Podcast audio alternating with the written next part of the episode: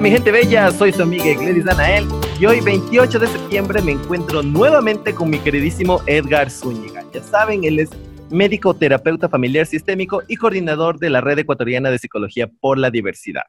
¿Con quién nos quedamos en un quiebre, en un istmo de la historia? Recuerdan, en la sesión anterior todos sentimos que se aproximaba una nube gris aquí a lo que nuestro querido Edgar nos estaba contando. En nuestro primer podcast, nuestra primera sesión, hablamos de cómo la medicina, cómo las ciencias de la salud vieron a la diversidad sexogenérica a través de este microscopio médico. Y ahora vamos a ver qué pasó con este ismo. ¿Cuál es esta segunda parte que nos, nos tiene Edgar esperando una semana aquí? en terror y nervios de qué fue lo que pasó. Mi queridísimo Edgar, te doy la bienvenida nuevamente por favor cuéntanos qué pasó. Muchas gracias a, a todos y bueno, en efecto nos quedamos así como en esta euforia de estamos recuperando derechos, estamos eh, pudiendo liberarnos de estas estructuras eh, opresoras que nos dicen qué tenemos que hacer, qué no podemos hacer. Y les dejé la inquietud de, bueno, y viene un giro, viene algo inadecuado, algo que queda por tras de esto.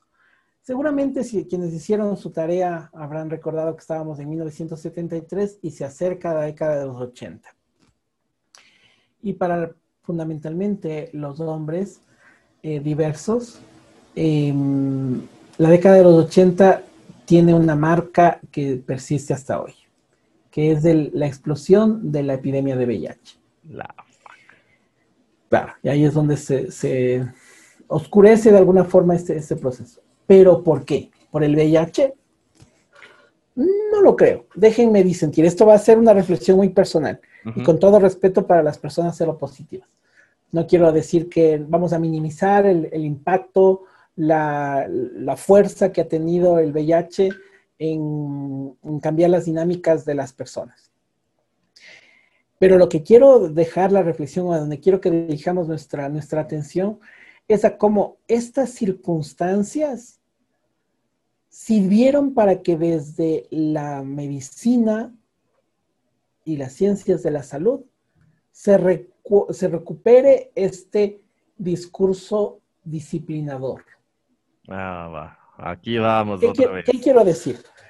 Si había, habíamos logrado desarmarle a las ciencias de la salud. Habíamos ya dicho, a ver, estimados médicos, ustedes no pueden cambiarnos por más hormonas que nos pongan. Muchas gracias, dejen esa, esa tontería ahí estimados psicólogos, por mucho que ustedes nos quieran dar, que nos demos de ligazos cada vez que pensamos en un hombre, no podamos poder hacer eso, deje eso ahí.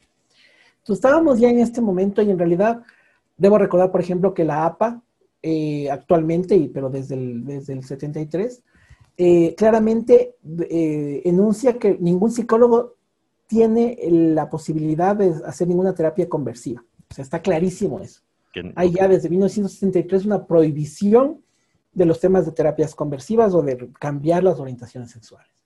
Eh, ningún endocrinólogo serio va a avalar cualquier tema de eh, tratamiento hormonal para masculinizar o feminizar un cuerpo. Em, pero, ¿qué pasa cuando aparece el VIH? Cuando aparece el VIH, que es una cosa que ustedes probablemente la escuchen hasta ahora, es decir, bueno, ya, eres homosexual, pero no puedes tener relaciones sexuales porque te va a dar SIDA como diría ese meme del Kiko, entonces así que chiste. oh, así Oye, pero mi queridísimo amigo, espera, eh, solo como para contextualizar, que tal vez la gente no, no todos conocen, me ha pasado mucho con muchos amigos que no, nos, no entienden el tema de lo del VIH, solo como para, para que lo, lo puedan comprender. Es el virus de inmunodeficiencia humana. Entonces, lo que hace este virus es que debilita nuestro sistema inmunológico, permitiendo que otras enfermedades eh, ataquen el cuerpo, o mejor dicho, que no tengan una respuesta efectiva entre esto. Ojo que esto lo estoy diciendo sin tratamiento. Afortunadamente en la actualidad existe un tratamiento en el que es a base de retrovirales que ayuda a mantener el virus. Incluso eh, se llega a una etapa que se denomina indetectable en lo que es es como si el virus se hubiera detenido, como si se hubiera apagado, digámoslo así, en la que, eh, que es algo muy nuevo, es algo que eh, no se lo había comprendido antes. Cuando este virus ha debilitado mucho nuestro cuerpo, ya entramos en esto que se llama SIDA, que es el síndrome de inmunodeficiencia adquirida, ¿no? Entonces, ya el cuerpo se encuentra sumamente eh, desgastado por este virus, pero sí ha pasado también que muchas personas de etapa SIDA han regresado a la etapa de solamente el VIH. Entonces, esto es solo como un poquito para contextualizar a nuestros amigos que tal vez no conozcan acerca del, del VIH. Muchas gracias, eh, Gladys, por que a veces, este es uno de los defectos, debo confesar, uno de los defectos que solemos tener eh, las personas que nos han formado en salud. Que a veces nos olvidamos de que tenemos que explicar ciertas cosas que damos como por obvias. Decimos, ah, la patología y empezamos a utilizar lenguaje demasiado técnico y nos desconectamos un poco de la realidad. Perdónenme si a veces disvaría un poco. Ah, no, eh, Muy didáctico, además, además de la, la, forma en la que has explicado. Em, quiero hacerles una pregunta a ti y a, las personas que nos escuchan y quiero que, la, que piensen en su respuesta, no, no que me la digan todavía no, quienes nos escuchan no me lo podrán decir, pero anoten en algún ¿Ser homosexual es un factor de riesgo para tener VIH? A ver, ser homosexual. Ser homosexual es un factor de riesgo para tener VIH? Pues sabes que sí me la hiciste cuestionarme. Ser homosexual es un factor de riesgo para tener VIH. En mi ignorancia, diría que sí, porque sé que existe una prevalencia en, personas homosexuales del, virus. Pero no sé, y corrígeme por Dios, desázname y no, no quedar mal si algún rato me hacen esa pregunta en público. Yo te cuento que e, esa es una, esa es una, una respuesta, la respuesta que tú acabas de dar, yo la escucho en el 99.9% de mis colegas médicos. Ajá la mayoría de médicos te va a decir eso. Y esto tiene que ver por cómo se abordó el VIH.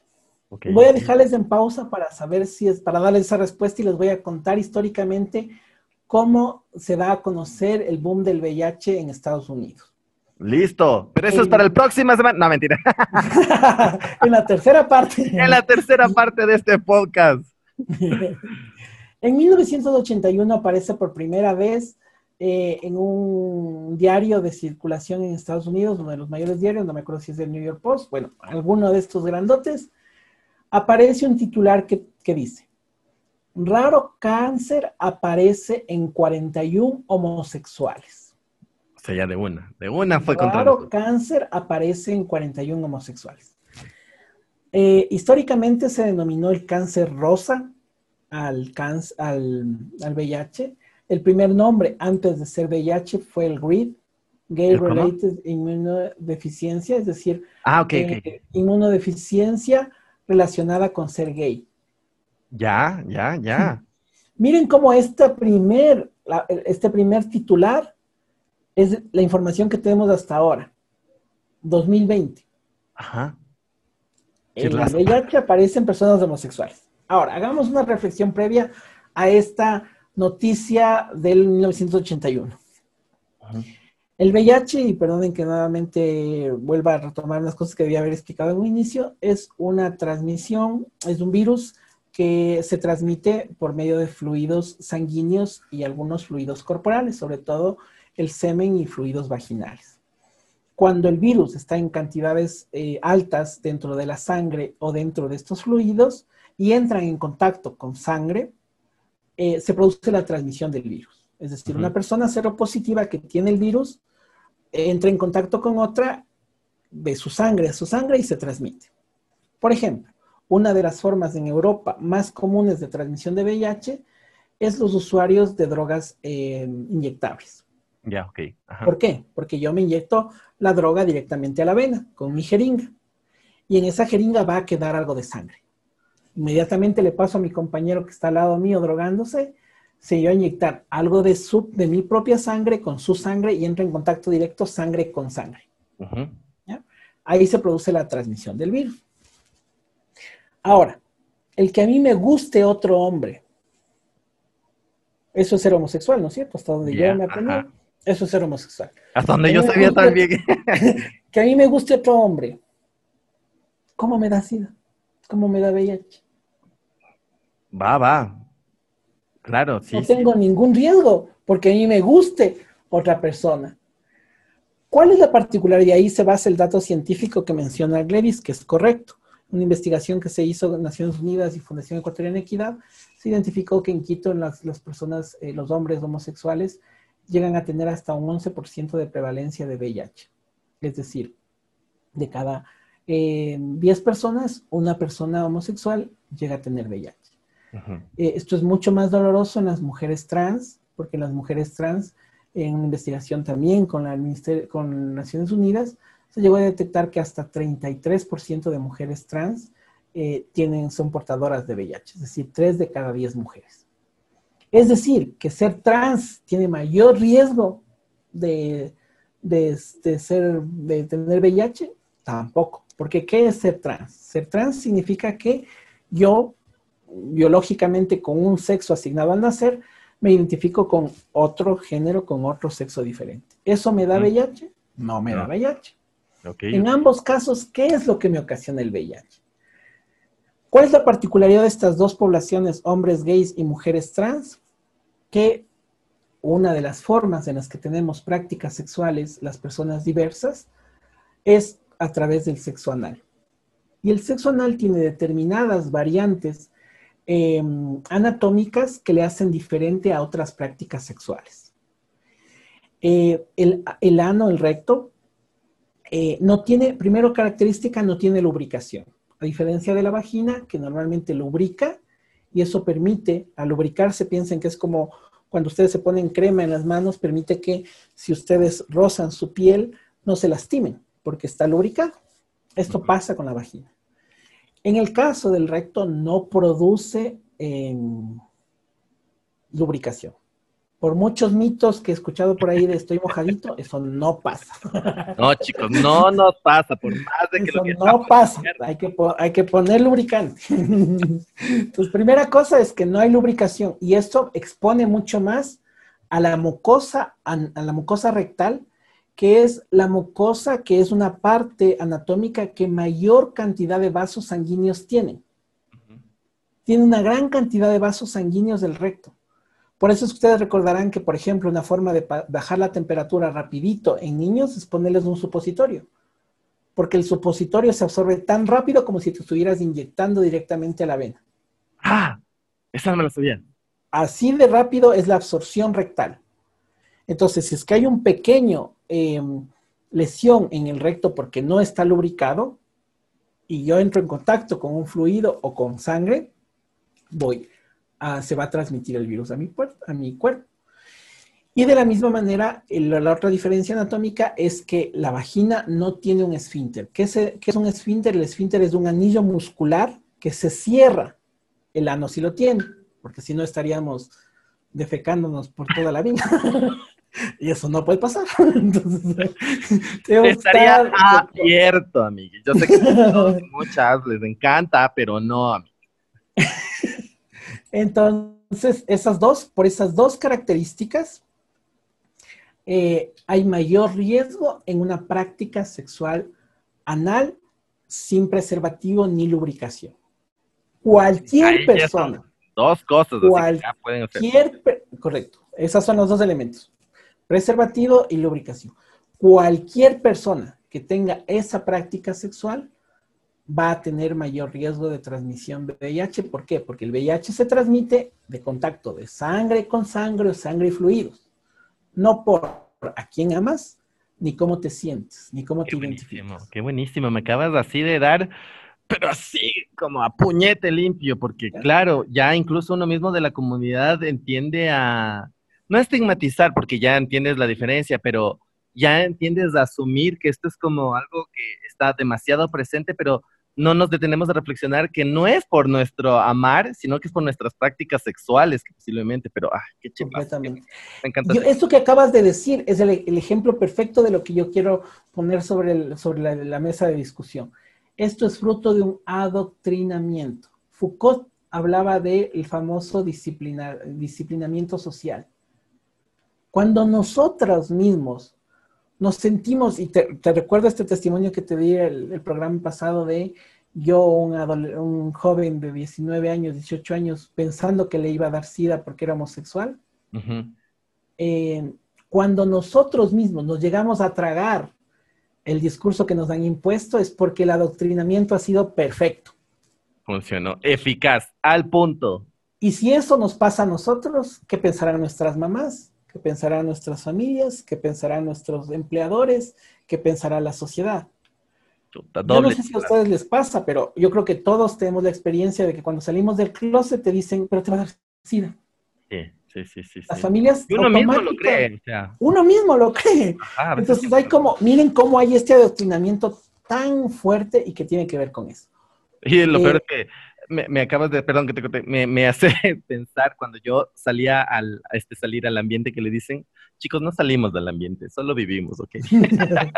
Pero eh, yo tenía tan interiorizado esto y me acuerdo mucho cuando trabajaba en Equidad y estaba con el EFRA. El EFRA siempre nos decía, EFRA era el, el, coordinador de, de, la fundación de la que estamos hablando, entonces el EFRA nos capacitaba en temas de, de VIH. El EFRA hacía un ejercicio en el que a cada uno le daba un sobre con un posible resultado en torno al VIH. Entonces había negativo, indeterminado, positivo. Y una vez a mí me tocó este sobre el positivo. Lo gracioso de todo esto es que en ese entonces yo pues, estaba súper recuperado mi virginidad, así como de meses, años casi. Pero me tocó el examen y yo como que me desplomé. Lo sentía tan real. Pero lo más absurdo era que incluso a pesar de que haber tenido mi última relación sexual, que sé hace cuatro o cinco meses, o una, para así como dato personal íntimo, mi periodo de abstinencia ha sido hasta como que un año y medio, un año, siete meses. Eh, igual me hacía el tema de lo de la prueba y siempre estaba con este pánico a pesar de que me cuidaba y todo, porque es verdad lo que dice Edgar, o sea, uno ya lo tiene tan metido en la cabeza que hasta sin hacerlo, uno se hace la prueba por el por si acaso, porque de ley crees que, que te va a dar, porque crees que es algo que es nuestro, que está muy presente y por eso ahorita sí, les juro que sentí este chirlazo de, que no me había puesto a pensar en esto, o sea, estaba autocondenándome. Y, y, y, qué, qué, pleno tu, tu, tu, testimonio, tu compartir en este momento, porque es un juego de roles. Ahora, imaginémonos lo que viven las personas seropositivas. Una persona diversa seropositiva, que no es que va a dejar el sobre, sino que tiene un en, los procesos que nosotros hemos acompañado, hay unos fenómenos de culpa muy fuerte. Hay un tema de una, doble salida del armario muy fuerte. Hay muchas personas seropositivas homosexuales que deciden nunca más salir del closet, como personas seropositivas me refiero. Es decir, me costó tanto llegar a salir del closet siendo homosexual, y lo primero que me dijo mi mamá es, pero no tiras a contagiar de SIDA porque intencionalmente uso indistintamente el término VIH-Sida porque así coloquialmente lo decimos, em, que ahora soy una decepción, culpa, decepción, tristeza. Y miren, por eso para mí me, quería detenerme en esto porque es como un adoctrinamiento tan fuerte que te quita una calidad de vida poderosa. Muchas personas PBBS, personas viviendo con VIH, te van a reportar al menos unos dos años de vivir en, sombras, en penumbras, con mucha tristeza, con mucho dolor por todo lo que están viviendo, por, todo por, el, por el diagnóstico, por todo lo que, lo que ha significado. Y que no tiene nada que ver con eso, tiene que ver con, y aquí otro, otro, otro, otro dato interesante para que entendamos por qué esto no tiene que ver con la orientación sexual ni la identidad de género, sino además con la violencia hacia nosotros. ¿Cuál es la diferencia entre un hombre gay y una mujer trans? ¿Por qué el hombre gay tiene el 11% y la mujer trans tiene el 33%? Ahí sí ya diría. El fenómeno de discriminación y de rechazo que tiene. De ley, de ley.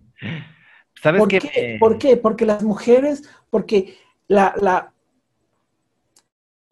si viviéramos en un mundo que yo espero que lo estemos construyendo, por Dios, no me quiero ir de este mundo sin ver un poquito de eso, en el cual puedas tú tener una socialización eh, afectiva erótica con una persona lo más natural posible, sin tener que esconderte, sin tener que ser clandestino, las prácticas de riesgo van a reducirse.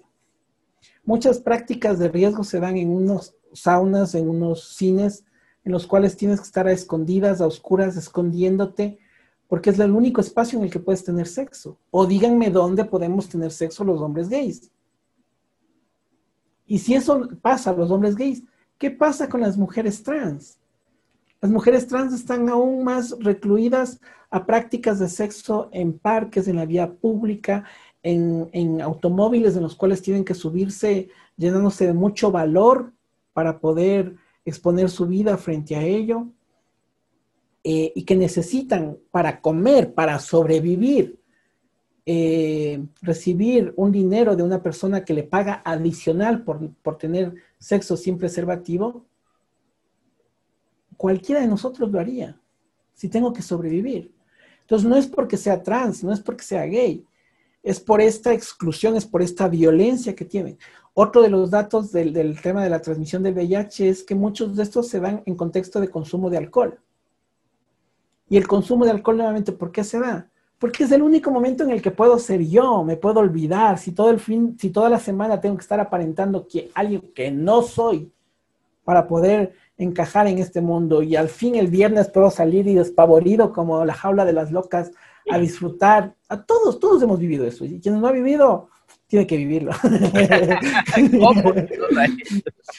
Pero nos desaforamos y, todos sabemos lo que, es una de las cosas que, como decía amigue, eh, nos vienen enseñando desde siempre. O sea, yo todo el tiempo, y, ahí viene otro elemento disciplinador súper fuerte que a veces nosotros mismos, yo como médico he caído.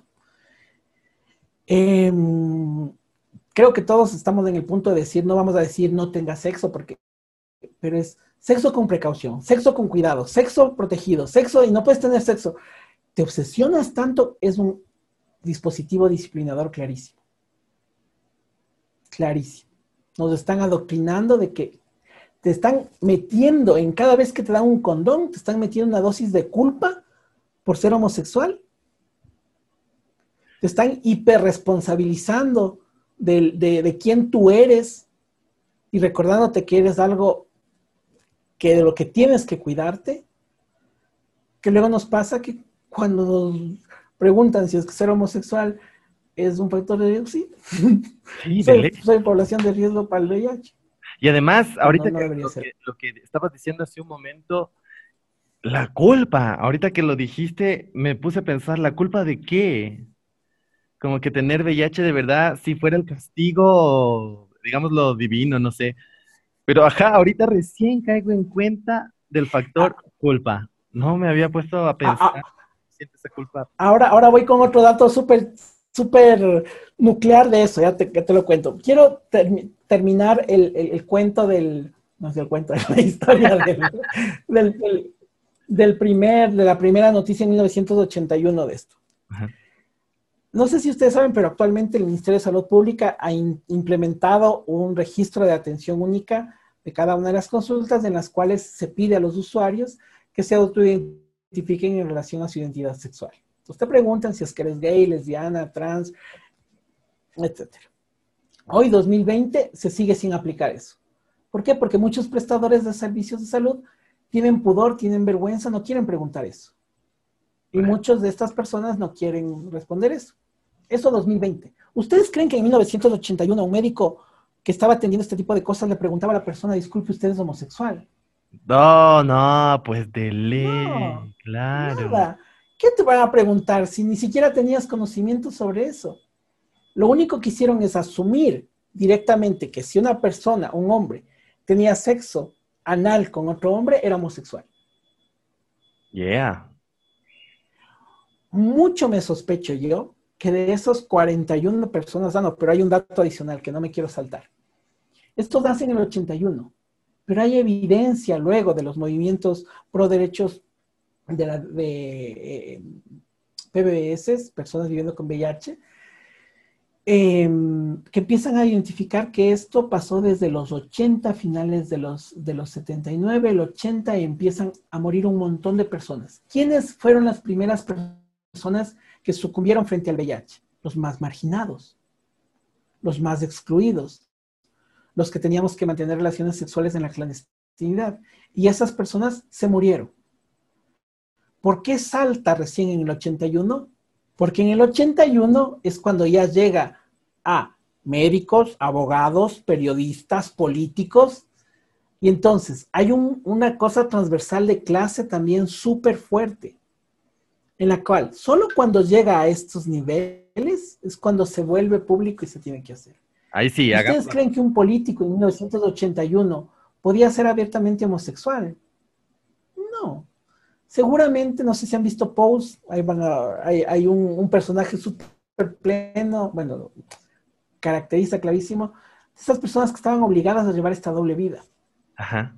Entonces, a lo mejor ni siquiera esas 41 personas eran homosexuales, sino que eran hombres que tenían sexo con otras personas y pero ya hay este adoctrinamiento automático, este error que ya lo hemos reflexionado bastante de cómo se confunde la práctica sexual con la orientación sexual o con la identidad de género.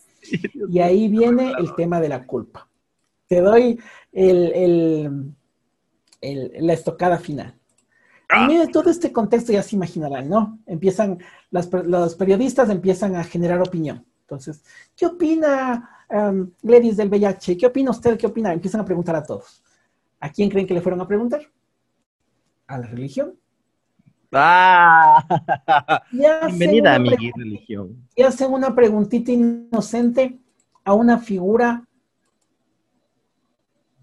ya con mucho protagonismo mediático en ese entonces, la Madre Teresa de Calcuta. Ay, no, ¿es en serio? Literal. Y le preguntan. Ahí me voy a ahorrar mi comentario de la Madre Teresa de Calcuta porque yo considero que es una de las personas más nefastas de la historia, pero que está sobrevalorada increíblemente. Sí, sí, sí. y les dejo más bien las palabras textuales de ella para que ustedes juzguen por sus propias el título del reportaje que le hacen a la Madre Teresa se titula el, Bella, el SIDA. Bueno, voy a, leer, voy a leerlo, no me gustan utilizar indiscriminadamente los términos, pero voy a traducirlo a tal cual. El SIDA es la revancha de Dios. Esto no lo, no lo dice la Madre Teresa, lo dice el editor de la, de la, de la, de la nota, parafraseando lo que dice la Madre Teresa bueno, también el periodista fue como medio insidioso, ¿no? Quería sacarle algo, algo jugoso a la, madre y le persigue hasta decirle, bueno, ¿y usted qué opina? ¿Cree que los homosexuales tienen esto? Y las palabras de la Madre Teresa directamente dice, esperemos que esto les lleve a pedir perdón a Dios.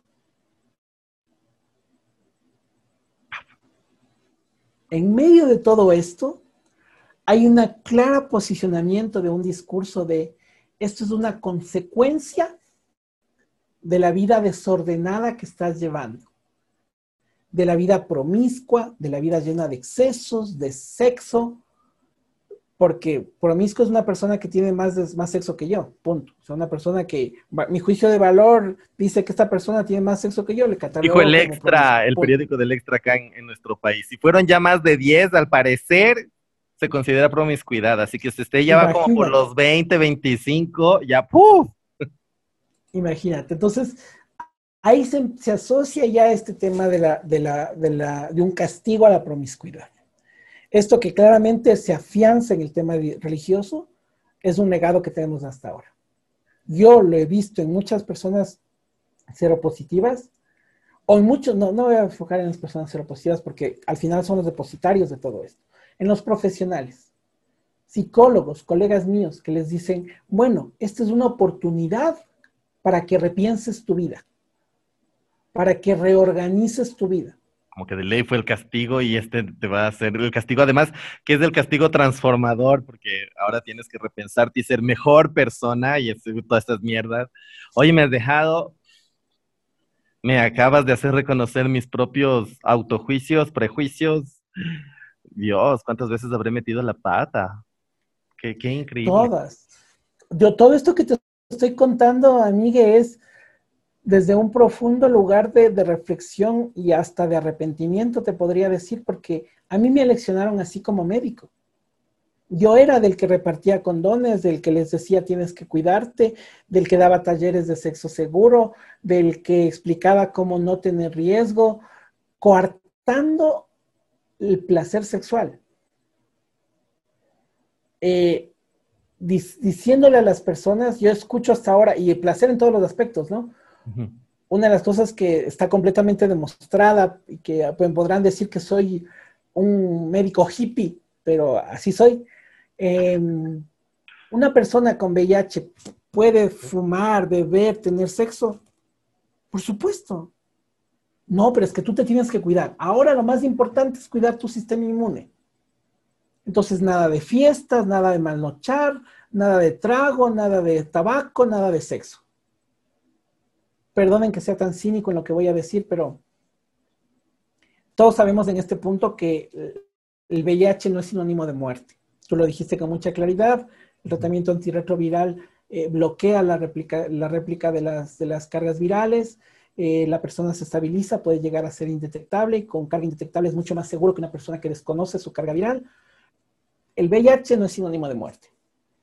Pero si el VIH que a mí me están prescribiendo es una vida en la que no puedo bailar, en la que no puedo trasnochar, en la que no puedo tomar, en la que no puedo fumar, en la que no puedo tener sexo, ¿qué vida es esa? Entonces me están, me están condenando a una vida en la cual tengo que pagar por ser homosexual. Esa es, es justo lo que ahorita estaba en mi cabeza de... Y, y además que uno lo acepta y uno dice, sí, pues es lo que tengo que... ¡Ay, no, señor! Mi cabeza está que me late. No puedo creer cuánto le he cagado y cuánto... A mis amigos también, cómo no habré estado ah, contribuyendo a ese adoctrinamiento. Ay, wow. No sé, amigo, me has dejado sin, palabras. Es que, es, es, que por eso quería como develar, conversemos de idea de develar estas prácticas tan violentas desde las ciencias de la salud. Porque si tú ves a los profesionales que están detrás de esto, es la buena persona. O sea, el médico, el psicólogo que, te, que está trabajando en las clínicas de VIH es el buen agente, es el open mind porque trabaja con estos raritos. Porque es el que trabaja con, o sea, no me critiques de, homofóbico ni transfóbico porque, porque te estoy dando mi conocimiento. A ti que, que en tu vida desordenada llegaste a estos extremos. Pregunten a cualquier persona que haya visitado una clínica de VIH en Ecuador y te dará miles de testimonios de lo profundamente homofóbicas que son estas clínicas, de lo violentas, de lo coercitivas, de lo disciplinadoras que son. Otro colega, eh, eh, jefe de, de, uno de estos servicios hace muchos años, literalmente, recuerdo cuando yo trabajaba con personas trans seropositivas, en todos estos procesos de transición hormonal, le dijo, o sea, la persona, no sé si ya, no, no has hablado todavía de, identidades trans. Para quienes nos escuchen, es súper importante, rapidito, una pastillita, las personas trans hacen estas modificaciones en su cuerpo no por vanidad, no, no por estética, es una cuestión de identidad, o sea, es una necesidad básica de las personas. Entonces esta persona le pregunta al médico y le dice, ¿podré hormonarme? ¿Podré tomarme hormonas para, feminizarme mientras tomo los antirretrovirales? Y esta persona, espero que no me censuren esto que voy a decir, porque lo voy a decir literalmente, si no le pones un pigo o alguna cosa, si no es le dijo, maricón, hijo, si te quieres morir, sigue pensando en estas huevadas. Tú lo único que tienes que hacer es tomar tus antirretrovirales. Es una, detrás de esta mirada, de esta postura condescendiente, eh, caritativa, eh, eh, de los prestadores de, de, salud, hay una profunda homotransfobia. Y ni qué decir, le he dejado un poquito en pausa la invisibilidad de las mujeres en todo esto. Ajá. O, o corporalidades femeninas, porque les pasa lo mismo a los hombres trans. Es decir, como no pueden, ya, hace un momento conversábamos, bueno, creo que la sesión pasada, conversábamos de cómo el verdadero riesgo es eh, la práctica sexual anal, penetrativa. Bueno, entonces como las mujeres no tienen eso, no pasa nada. Ustedes anuladas, desaparecidas. No, no hay ninguna posibilidad de nada con estos. ¿Cuántos prestadores de servicios de salud conocen cómo son las prácticas sexuales de una mujer con otra mujer? Más allá del morbo que pudieran despertar, no desconocen, entonces no pueden brindar asesoría sobre salud sexual femenina, etc. Este, todo este escenario que, que, les he comentado, ya que estamos en Ecuador, yo quería ya traer, traernos toda esta reflexión de lo que ha pasado a nivel eh, mundial también a nuestro país para que podamos ir aterrizando nuestras realidades y nuestros contextos. Perdonen que no les explique, no, no haya compartido tanto de esto, es porque desconozco, voy a ser súper sincero alrededor del desconocimiento que tengo, porque hay muy pocas fuentes también aquí en el país sobre esta evolución. Pero digamos que al ser un productor que consume ciencia, de alguna manera podríamos presumir que es lo que estaba pasando, lo que pasaba en Europa, lo que pasaba en Estados Unidos, ha pasado acá. Eh, en, el país empieza a haber esta mirada de la, la, homosexualidad, igual que en muchos espacios del mundo, a través de la epidemia de VIH. En los 80, en el 85 llega también la epidemia aquí a Ecuador. Igual que en muchos otros países, sin el Internet que tenemos ahora, em, algo se podía generar experiencias de lo que habían vivido los otros países, pero básicamente eh, se replicó lo mismo que pasaron otros países. Cáncer rosa, estigmatización, hombres em, promiscuos, se repitió exactamente lo mismo. Con la diferencia de que si bien es cierto, en, el, en, el, en la historia de esos años eh, se empiezan a generar ya los primeros tratamientos, en Ecuador todavía faltaba eh, reconocer eso como una prioridad. ¿Qué es lo que pasaba? En Ecuador hubo una fuerte, un, explícito, estamos hablando de los 80, significa que eh, lamentablemente todavía estábamos en la penalización de la homosexualidad. Es decir, todavía era penalizado. Eh, entonces, era una situación de bastante inseguridad jurídica, no sé si me cacha. Sí, sí. Es decir, ¿cómo un delincuente puede pedir derechos? Más o menos sería esa la analogía. Yo no puedo decir, Estado, atiéndame, soy un delincuente. Y además, tengo la marca de delincuente, porque ahora tengo VIH. Y si tengo VIH es que el castigo del delincuente. a todo el mundo que soy homosexual. Entonces, ¿qué hago? No, no, puedo, no puedo mayor cosa que hacer. Eh, las primeras personas que, que, que, estuvieron con VIH, y esto muchos y eh, lo digo hasta con dolor, yo mismo, sabe que lo viví muchos años después, yo lo viví, déjenme hacer memoria. Em,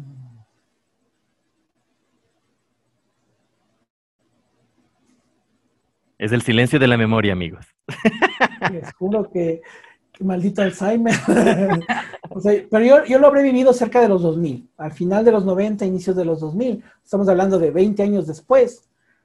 Em, yo creo que tal vez muchos de ustedes también tengan esas experiencias. Pero de una u otra manera todos tenemos una persona que conocemos, que amamos, que queremos viviendo con VIH. Y hemos tenido que pasar el via crucis de lo que significa su diagnóstico. Eh, y hemos tenido que tragarnos salas de espera y hemos tenido que pasar mucho dolor. Ahora, quienes hemos vivido eso, imagínense en lo que significaría que esas personas que tanto amamos y queremos hayan fallecido. Esto es lo que vivió la primera generación de personas viviendo con VIH en Ecuador, porque el Estado no les daba ninguna respuesta y no podían reclamar. Entonces, literalmente, si tú conversas con varias de estas personas, les dejaba morir. Fue una, una generación que se extinguió. Con unas capacidades. Ustedes vean ahora, a mí me encanta ver la, la diversidad de activistas, de personas hermosas, diversas que tenemos hoy utilizando su voz. Y esto no es una cosa nueva. Esto seguramente hubo todo el tiempo. Claro. Pero ¿por qué no tenemos un legado tan contundente de esas épocas? Porque se murieron porque nos, nos mataron a nuestros padres, a nuestros hermanos, a nuestras hermanas de esa generación. Basta, volviendo al, al, ámbito internacional, basta ver la, las pérdidas que han sido, seguramente están más cercanos en su mente, eh, Freddie Mercury, eh, muchos, muchos grandes personajes de la historia que fueron extinguidos prematuramente por el VIH. Pues eso es lo que pasó en Ecuador. En, Ecuador hubo em, un, diezmar, un acabar con una generación, porque no, el Estado no les prestó este, este servicio. Pero como somos aguerridos, como somos Entradores de ahí. una palabrota. Entradores de esos ñecosos, ñecosas. Em, un grupo de personas viviendo con VIH y también son nuestros padres y también debemos reconocer todo lo que tenemos ahora, les voy a contar lo que es lo que tenemos ahora, es gracias a ellos, demandaron al Estado ecuatoriano. Demandaron por un tratamiento digno, diciendo no somos ciudadanos de segunda clase, no somos cualquier cosa demandaron al Estado ecuatoriano y lograron que se, que se, que se destine de forma obligatoria el tratamiento gratuito y universal para las personas viviendo con VIH en Ecuador. No fue un camino fácil. Muchos hermanos, hermanas quedaron en el camino. El Ecuador llegó a tener una demanda internacional en la CIDH por un caso en Cuenca de una, de una niña que sufrió mucha violencia por ser VIH positiva. Muchos de ustedes también recordarán la famosa transmisión del VIH en, hemodiálisis de un gran grupo de personas que actualmente ya ninguna nos acompaña. Eh, y todo eso ha hecho que hoy por hoy seamos uno de, las, de los países de la región en el cual, eh, de los pocos, en la cual en el artículo 11.2 dice que nadie puede ser discriminado, entre varias cosas, orientación sexual y identidad de género, por vivir con VIH. Y hoy en Ecuador, cualquier persona en territorio ecuatoriano, en territorio ecuatoriano, no solo ecuatoriana y ecuatoriano, cualquier persona en territorio ecuatoriano tiene acceso libre y gratuito de forma universal a los tratamientos para VIH. Esto es gracias a nuestros hermanos. Una cosa que me olvidé hace un momento de mencionarles que quiero hacer con mucho énfasis en, este hilo que estoy intentando transmitir, es que la historia la tenemos que escribir nosotros mismos. No puede, las respuestas no solamente van a venir de fuera. Somos nosotros quienes vamos, quienes estamos generando este cambio. Y esto es lo que generó este cambio, esta implementación de los servicios, se hacen las clínicas gratuitas. Actualmente hay, unas, hay varias, varias ofertas de, clínicas al respecto. Y como con muchos espacios, esa fue la puerta de entrada al tema de la salud eh, de LGBTI. Em, nuevamente les recuerdo, era como medio clandestino. ¿Por qué? Porque deben pasar muchos años, hasta el 97, para que haya el tema de la despenalización como tal. Eh, es curioso que incluso una de las de las de los puntuales, puntales para el tema de la despenalización, ella sido una fundación que tenía como misión el luchar contra el SIDA. claro. La EPS tenía la misión de trabajar contra el SIDA. O sea, era la única manera de asociarte. No podías decir, vamos a hacer un grupo de personas homosexuales reunidas. No, somos un grupo de personas que luchamos contra el VIH. Ah, entonces ahí sí tienen permiso para reunirse. Sí, justo eso contaba eh, que decía como estos meetings, estas reuniones en las que supuestamente iban a hablar sobre VIH, pero de ahí de pasito hablaban, bueno, gente, hay que nos articular, nos están matando, el, Estado nos está asesinando y empezaba este tema de la articulación, ajá. Ahí como, como, como tip curioso, como anécdota curiosa, te cuento que yo al Jorgito le conocí justo en FedEx. Él no, se, no se va a acordar de mí en esas épocas porque, porque él ya era de, las grandes esferas y yo era un don nadie por ahí. Pero el Jorgito me inspiró muchísimo, me inspiró muchísimo. Oh, qué lindo, Por eso es que lo, quiero tanto al Jorgito. No, no, he tenido la oportunidad de decírselo, pero em, las historias de vida, las historias de coherencia marcan.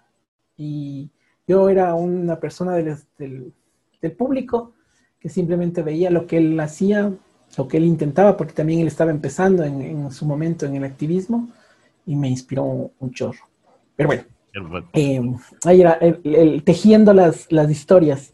Otro, otro, día te cuento cómo, cómo el, el, Dani también fue en cambio, wow, el Dani, eh, cuando escuchaba el podcast del Dani con, su, con todo, lo que significó Dionisio para la vida de muchos, yo alzaba la manita y decía, yo también, yo también fui ¡Ah! parte de, de esa historia y como ahí también me inspiré un montón. Qué hermoso, porque justo igual también una persona que nos escuchaba nos contó cómo en el Dioni conoció a su pareja, su actual pareja con la que está casado ya años. Entonces para mí también fue como, ¡oh, por Dios!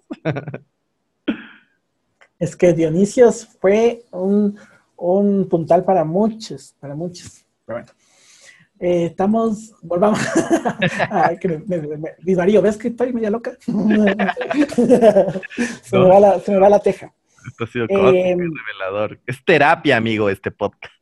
De, verdad. Eh, tanto eh, ahora que lo conversamos como escucharlo. Escucharlo también ha sido muy poderoso.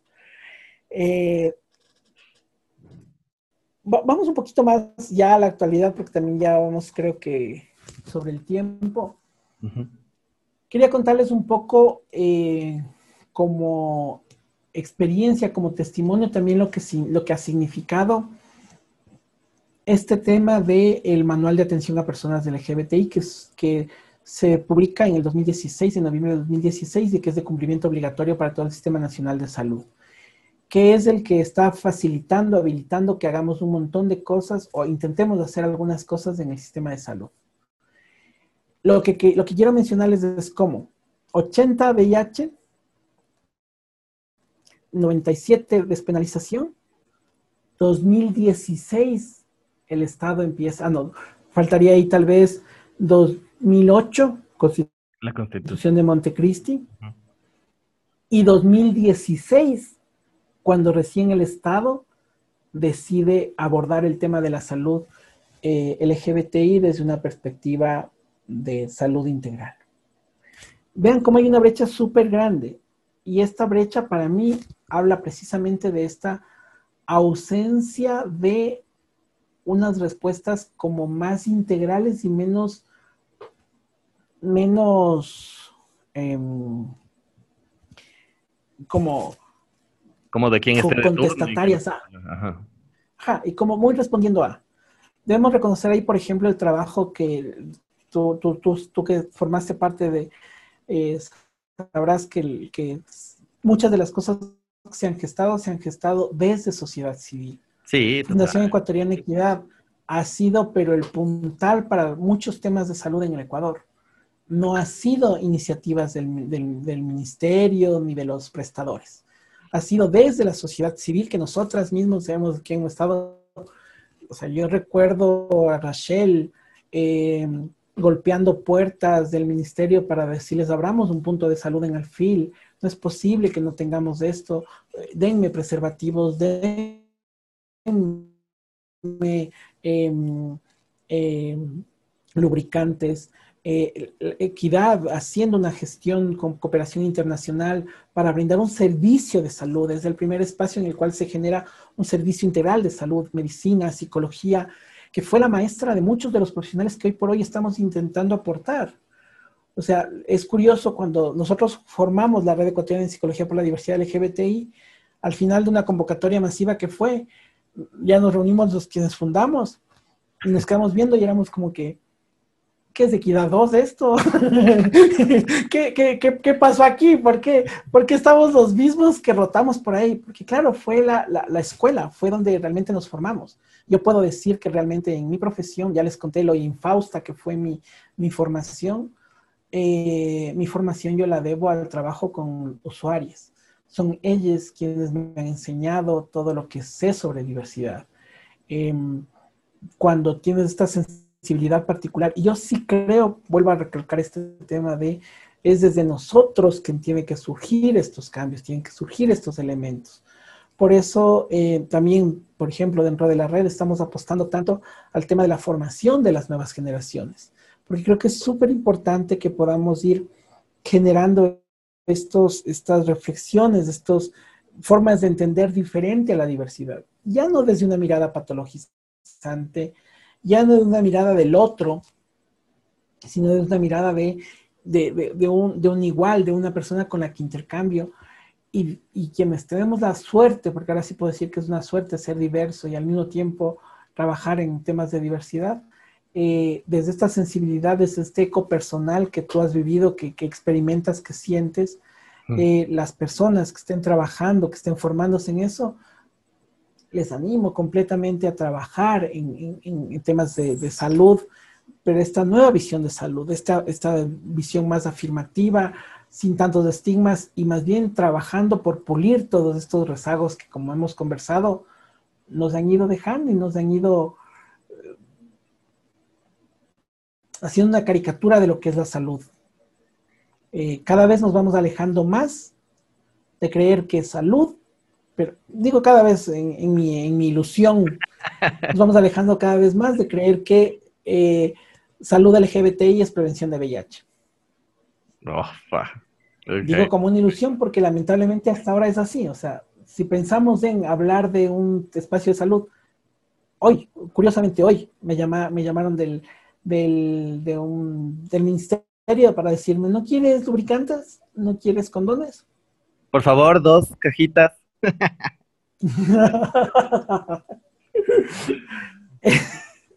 ah, ya, voy a poner un dispensador en la red.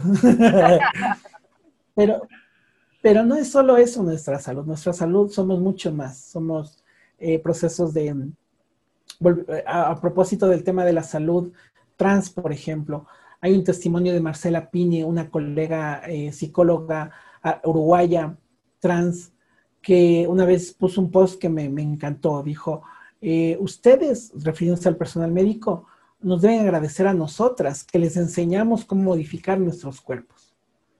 Oh, yeah. Yeah. ¿Quiénes son las expertas en la feminización? Las mujeres trans. Claro. tienen una sabiduría, tienen una en la cual nosotros tenemos que estar callados, aprender y acompañar. E, esa mirada humanista de la medicina es algo por lo cual creo que vale la pena apostar, creer, trabajar, una mirada eh, ética de la psicología, afirmativa de la psicología, es lo que vale la pena trabajar. Y creo que el rol de, los y las y les profesionales diversos para lograr esta medicina humanista, esta eh, psicología afirmativa, es imprescindible. Necesitamos tener esto. Y, y no solamente los profesionales, sino nosotros. Cuando vayamos a los servicios de salud, exijamos servicios de calidad Em, realmente digamos, o sea, me merezco esto, no me están haciendo ningún favor. Exacto. Necesito, necesito exigirle a mi ginecólogo, ya dejemos atrás, eh, digo, dejemos atrás nuevamente como esta ilusión, ¿no? Yo sé que muchas mujeres lesbianas, muchos hombres trans, eh, como yo al dentista, a lo que más le tienen miedo es al ginecólogo. Porque debe ser lo más traumático para una...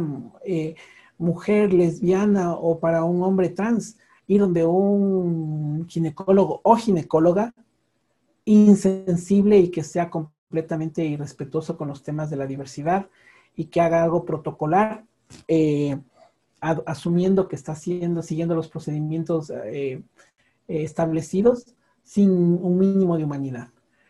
Em, ya tiene que quedar atrás el tema de, tengo testimonio de una gran amiga que cuando fue al ginecólogo, el ginecólogo literalmente le sacó la Biblia del, escritorio y le dijo, ¿sabía que usted está mal y se va a ir al infierno? Ojalá ya no solamente no permitamos ese tipo de cosas, sino que le exijamos a esa ginecóloga, a ese ginecólogo que se prepare, tiene la obligación de saber cómo tienen sexo dos mujeres, porque para eso está ocupando ese puesto como profesional y tiene que hacerlo.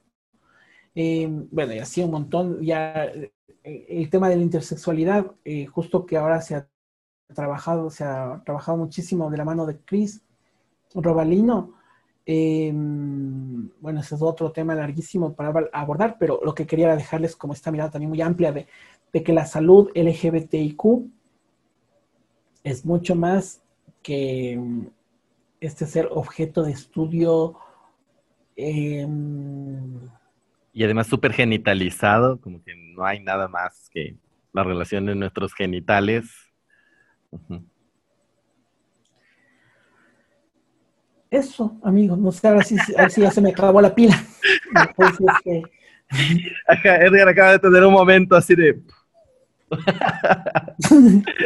wow, mi queridísimo Edgar, créeme que me has dejado, o sea, creo que estoy recogiendo mis pedacitos de aquí de todo lo que le he cagado. Me ha encantado porque ha sido un autorreconocimiento de mi ignorancia y un autorreconocimiento de, lo, de los errores. Y además, lo más hermoso de todo, el reconocimiento de cómo la diversidad ha sido quien ha marcado la propia transformación desde estos puntos de vista, así como, es que uno, no sé, yo para mí el tema de la salud es algo así como tan, tan distante, tan como estas gentes que saben toda esta, esta cosa cósmica del, del cuerpo, pero verlo desde tu perspectiva me ha cambiado en serio la percepción de un montón de cosas y de hecho me hiciste cuestionar y las estaba anotando aquí en un papelito de cosas para pensar luego porque ha sido de verdad profundamente revelador. Mi queridísimo Edgar, yo te agradezco muchísimo. No sé si tal vez tienes como algún último consejo que le quisieras dar a todas las personas que nos escuchan. Sí, ahorita que lo dijiste, se me vino a la mente algo que quiero transmitirles, ¿no? Recuerden que hoy hemos discutido, hemos conversado un poquito, hemos reflexionado acerca de las ciencias de la salud, o sea, cómo el abordaje desde las ciencias de la salud. Pero la salud es mucho más amplia, no se circunscribe a profesionales. La salud está más cerca de nosotros de lo que creemos. No hay psicólogo más poderoso que una conversación con un amigo. Que poderte ir de mocos con tu amiga y decirle y quejarte de toda la vida de mierda que tienes, que te sientas profundamente identificado y que te abrace. Eso es salud. Y no necesitamos psicólogos de miércoles que nos digan que tengo que tomarme antidepresivos porque estoy mal. Necesitamos festejar más nuestra vida. No eh, las formas en las que eh, hombres, mujeres tienen sexo, eh, explorando, encontrándose, reconociéndose. Em, el autoerotismo eh, es mucho más poderoso que lo que cualquier sexólogo prejuicioso pudiera darles. Eh, no deleguen la salud a manos de un incompetente. apropiesen de su salud y reconozcan que la salud es mucho más grande y, y, cuando necesitan ayuda profesional, busquen aquellos que sí sepan que, o sea, nos merecemos de esos profesionales, exijamos de esos profesionales. Y en nosotros, aquí hablo por la Red Ecuatoriana de Psicología por la Diversidad LGBT y a título personal como Edgar, eh, cuentan con aliados, cuentan con personas, tengo el orgullo de contarles, de contarte que actualmente estamos con 80 citas semanales para personas de la diversidad en ah. citas psicológicas, todas de forma gratuita. Eh, como lo hemos conversado contigo alguna vez, creo, em, si yo en mi adolescencia hubiese tenido esa oportunidad, también hubiese dado un montón de, de, cosas. Em, y este servicio está, este, eh, estos servicios están a su disposición. Aprovechenlos, úsenlos. Eh, si necesitamos ir a exigir en ministerios, si necesitamos ir a exigir en espacios de salud, si necesitamos ir a hacer demandas, tienen aquí aliados tenemos, golpeamos, somos más jodones que, que, una chinche, pues ahí estamos. No, estamos soles, estamos juntos. Mi queridísimo Edgar, y justamente en ese sentido, eh, ¿dónde te pueden ubicar? ¿Cómo pueden contactar con la REPSID o con los otros organismos? ¿Cómo, ¿A quién nos podemos dirigir precisamente para que nos puedas ayudar? Eh, en las redes sociales nos encuentran como Red Ecuatoriana de Psicología por la Diversidad LGBTI. Yo sé que es lo menos no es que el nombre sea corto. No, y además como estrategia comunicacional es lo, más, que, lo que más nos boicotea, porque ¿quién se va a acordar? Red Ecuatoriana de Psicología por la Diversidad LGBTI. Pero, pero bueno, eh, por suerte cada vez em, tenemos más interacciones en redes sociales, entonces ya nos ubican más rápido, es decir, ya en el buscador les sale, así empiecen a salir algunas cosas, Pueden buscar también la página web que es psicología eh, lgbti.com. Eh, ya está más sencilla. Eh, y bueno, tenemos distintos espacios con que se contacten al, espacio de, de, la red. ahí les podemos direccionar a los otros, porque actualmente tenemos como red varios servicios. Tenemos el programa de Te Escucho, que es un servicio permanente de atención 24 horas por redes sociales. Estás triste, deprimido, te dejó, te cortó tu novio, tu mamá es una que te está haciendo la vida de cuadritos y no tienes con quién hablar, chateanos y nosotros detrás de, de, la, del computador, del celular, va a estar una persona profesional que te va a acompañar y te va a guiar para que puedas canalizar todas esas emociones de forma asertiva tenemos, la, tenemos con gran orgullo también, ojalá en algún momento podamos conversar un poquito más al detalle, la unidad de salud trans Taira Evelyn Ormeño, que es un espacio de salud integral para personas trans, igual todos nuestros servicios gratuitos.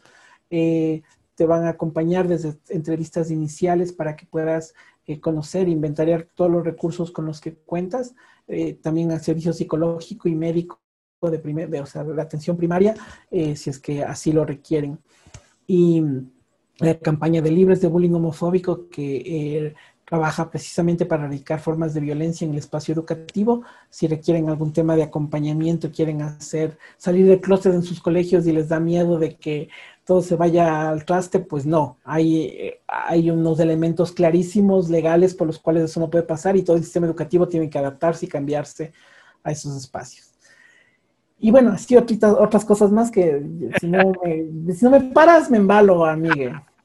Amigue, no te preocupes, igual estaremos compartiendo en nuestro podcast la, la, red de Repsit, precisamente para que la gente pueda seguir y enlazarse y ver, y no se pierdan también todas las publicaciones. Y solo para cerrar esta semana, lo voy a hacer por primera vez, pero me encantaría enviar un fuertísimo saludo precisamente a lo que nos acaba de decir Edgar, a nuestros amiguis. Quiero enviarles un gran abrazo, gracias por escucharnos y esas palabras de aliento precisamente a Joxy, que estado escuchando desde el primer podcast. También quiero enviarle un gran abrazo a Cristina y otro también a mi hermana Mistela. Así que mis queridísimas amigues, gracias por estar ahí, gracias por estar en, este proyecto y también a toda la gente que me ha escrito de una u otra manera que a, seguir motivando el tema de lo de podcast que les gusta, porque eso también es la motivación que uno necesita para saber que... Eh, que esto tiene mucho potencial, que precisamente desde un ejercicio muy pequeño, como posiblemente podría ser esta conversación que tenemos con nuestros invitados, pero saber que hay gente que está escuchando y que tal vez esta información le sea de utilidad o que al menos le haga reconocer como el día de hoy y también desde la sesión anterior me he desasnado, pero profundamente y se me ha removido hasta la fibra de adentro. Entonces les mando un abrazo muy grande. Así que ya saben, nos vemos la próxima semana, mi queridísimo Edgar. Muchísimas gracias. Te doy un abrazo, en serio. Gracias por ese trabajo, además tan grande que haces. Edgar es una persona súper modesta, pero si ustedes van a ver su página y todo su perfil, Edgar es como mil títulos, mil profesiones, mil proyectos, tiene un trabajo extensísimo y además súper desinteresado eh, por la comunidad. Así que, Edgar, no solo soy una persona de la comunidad, pero te agradezco por la comunidad y por todo el trabajo que también haces eh, por nosotras, por nosotros y por nosotros. En serio, te estamos muy agradecidísimos. Eh, Edgar les acaba de dar un pequeño número de, la red Te Escucho, pero imaginen el impacto a gran escala que eso tiene en, en nuestras poblaciones. Así que, mi queridísima amiga, muchísimas gracias. Esperamos tenerte en otra ocasión porque me has dejado también con otras preguntas que de ley las vamos a necesitar resolver. Y espero que nos puedas acompañar también en una próxima edición. Gracias, mí Un abrazo súper grande, eh, gigante y también para todas las personas que se siguen juntando a este espacio. Recomendarles muchísimo porque está siendo eh, hermoso y espectacular cómo podemos recoger esto para que no se quede en el olvido. Muchísimas gracias. Así que nos vemos en nuestra próxima transmisión. Que tengan una linda semana y recuerden que la fuerza esté con ustedes. Un abrazo. Bye bye.